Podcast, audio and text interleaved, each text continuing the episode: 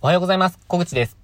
今日はちょっと田舎について、えー、お話ししたいと思います。で、今思いついたんですが、なのでちょっとこう考えてないんですけど、これから、えー、数日、え田舎についてお話ししたいなと思います。例えば、あの、田舎のレンタルスペースとか、田舎暮らしについてとか、まあ、田舎そのものについてとか、えあとは、まあ、私が住んでいる、まあ、田舎と言われている栃木県佐野市、まあ、私の田舎ではないんですけど、田舎っていうのはふるさとという意味の田舎ではないんですけど、まあ、私が今住んでいる、えー、田舎ですね。えー、そういったことについていくつかなんかこうお話できたらなと今思いつきました。えー、ということで、今日は、えー、田舎といってもですね、そうか、まあ、これから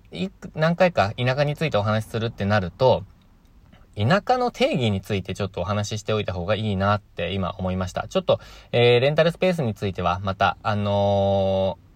次回か、その次か、に、あの、譲るとして、今日は田舎の定義について考えてみたいと思います。で、えっと、まあ、田舎田舎、私よく言ってますけど、結局田舎ってなんだって話じゃないですか。で、えっと、田舎を調べると、えっとですね、明確な区分っていうのがないんですよ。例えば都市は何とかなんか、まあ、なんて言うんですかね。例えば、あのうーん、何百万人以上が何とかの都市、政令指令、政令指定都市とか、なんとかっていうのはあると思うんですけど、あの、田舎と、そ、それ以外みたいな、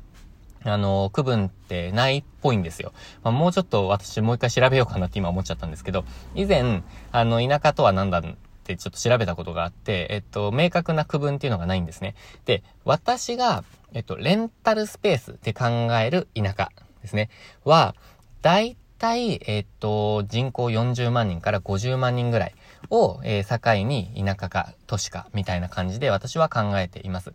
が、まあ、本当にこれ例、例外言い始めたら全然もう意味ない、なくなっちゃうんですけど、もちろん、えー、っと、40万人、まあ、50万人以上でも田舎っぽいところもあれば、えー、それ以下でも、あ、ここはそんな人口少ないんだっていうところもあります。なので、えー、っと、まあ、何人、まあ、住ん、住んでいるか、まあ、そうですよね。えっと、どれだけこう栄えているかとそこに住んでいるか、まあ、家があるかってちょっとまた違うんでしょうね。えっと、なので、まあ、その一概には言えないんですけど、まあ、田舎を表現する、あの、レンタルスペースの話をする中で、田舎を言うときは私は4、50万人かなと、なんとなくざっくり考えてます。で、え、っと、人口についてよく問われる、問われるというか話に出ますけど、私はレンタルスペースの利用者数に関わるところは、えっ、と、どちらかというと人口密度の方が大事だなって思ってます。というのも、あの、もう膨大に広い土地に、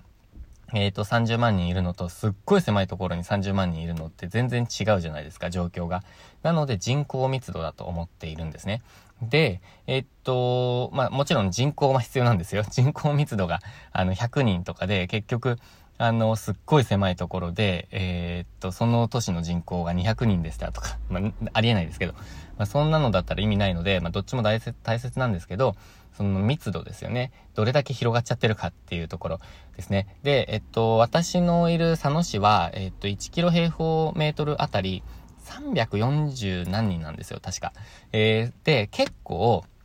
他の都市をバーッと見比べてみると、えー、っと、人口密度低めです。なので、えっ、と、同じ11万人ぐらいの都市だったとしても、えー、人口密度が低いと、それだけ広い範囲に広がってしまっているので、えー、不利だっって考えていますね。集客に関してはですね。で、えっ、と、ちょっとこう、田舎の定義について戻りますけど、まあ私が考える田舎の定義は、レンタルスペースで考えると4、50万人を境になると。でも、大切なのは、大切なのは人口、人口と、えー、そして人口密度。どちらも密接に関係しているっていうのが私の考えです。で、えー、っと、ライフスタイルとしての田舎はちょっと違っていて、それはですね、えー、すごく、まあ、ざっくりというか曖昧な回答になっちゃうんですけど、定義になっちゃうんですけど、私は主観と相対的なものだと思ってます。まあちょっと今言語化したのがあんまり、これまであんまり言語化してこなかったので、えー、迷いながらですけど。えー、っと、すごく田舎って主観的なものであり、あの、相対的なものだと思うんですよ。で、ちょっとどちらも話しますけど、えっと、例えば、えー、っと、まあ、どっちも一緒の意味って言っちゃ一緒の意味ですね。あの、例えば私は東京からこの栃木県佐野市に来たので、もう本当に田舎に来たって感じなんですよ。でも、ど田舎ではないって思ってます。まあ、車を走らせればもうど田舎だって思うようなところもあるんですけど、限界集落とかに来たわけではないので、中都市ですよね。11万人と、あの、人口はいるので、あの、田舎とはいえ、えー、ど田舎ではないっていう感じのイメージです。これは主観ですね。で、相対的とお伝えしたのは、あの、例えば、私は東京と比べては、ここを田舎だって感じているんですね。で、えー、っと、もともと私横浜生まれなので、横浜と比べてもここは田舎です。もう完全に田舎です。でも、えー、っと、私が住んでいるこの栃木県佐野市の中でも、私がいるこのエリアですね。そこは、あの、佐野市の人からすると、田舎じゃないって言うんですよ。で、その人たちが住んでいるのはもうちょっと山の方だったりとか、ちょっとこう、えー、中心地からは外れている。まあ私のところも中心ど真ん中ではないんですけど、まあ、なんかまあ住宅地というかって感じですね。人が住んでるところって感じです。で、えー、やっぱりその人たちからするとここはと、あの、都会というか、田舎じゃないって考えなんですよ。そして佐野市は田舎じゃないって感じなんですよね。で、栃木の人からしたらそうかもしれないですよね。また、もしかしたら。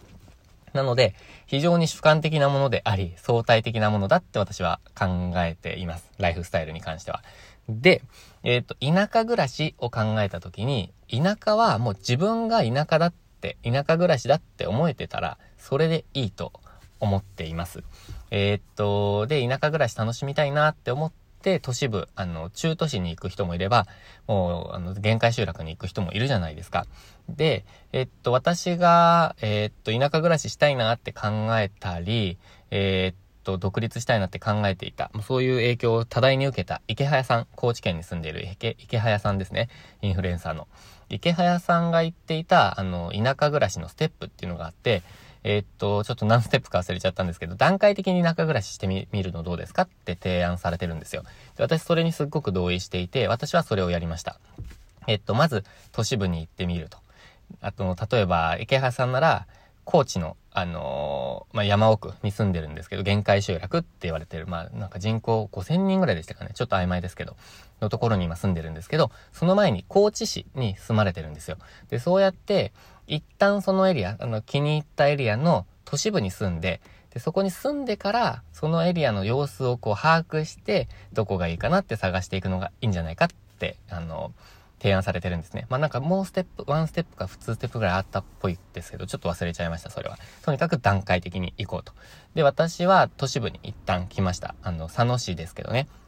佐野市を選んだ理由は、妻の地元だからです。あの、子育てもあったので、えー、っと、安心できるかなと思って選んだんですね。えー、それが一番の理由です。まあ、他の都市も考えましたけど、結局ここにしたっていう感じですね。えー、正解だったと思ってます。で、えっと、都市部にいますと。で、これすごくいいと思うんですよね。で、ここからさらにワンステップ、あの、もっと田舎に行くか、ここに留まるか、えー、もしくは、まあ私は考えてないですけど、東京に戻るかとか、他の都市に行くかって選択肢があるわけじゃないですか。あの、でも、例えば、あの、限界集落に突然家買っちゃったとかってなると、もう、移動ってなかなかしづらいと思うんですね。あのー、状況的にも、まあ、金銭的にもですよね。なので、まあ、段階的にやるのがおすすめかなと思います。まあ、私は、ライフスタイルとしては、あの、賃貸で行こうと思っているので、いつでも移動できるように、いつでも、他のところに行けるように、ライフスタイルを変えられるように、海外にも行けるようにって考えてるので、賃貸ですけど、まあ、ライフスタイルを考えると、やっぱり段階的に田舎暮らししてみるっていうのはありかなと思っています。で、その田舎を考えるとき、田舎は何かっていうと、もう本当に主観でいいと思います。まあ、相対的なものっていうのはもう結局主観につながってくるので、主観ですね。自分が田舎暮らししてるって思えてたら、それで OK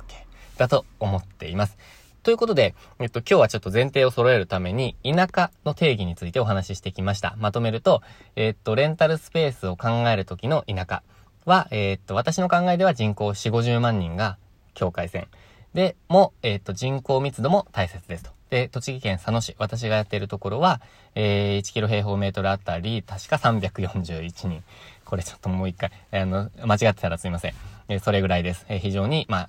密度は薄め、少なめですね。えー、そして二つ目の定義、えー、ライフスタイルとしての田舎暮らし、田舎の定義は、自分が田舎暮らしだと思っていれば、まあ、田舎だと思っていればそれで OK。主観で OK。っていうことを私の考え、定義にしたいと思います。ということで、明日以降ですね、もうちょっと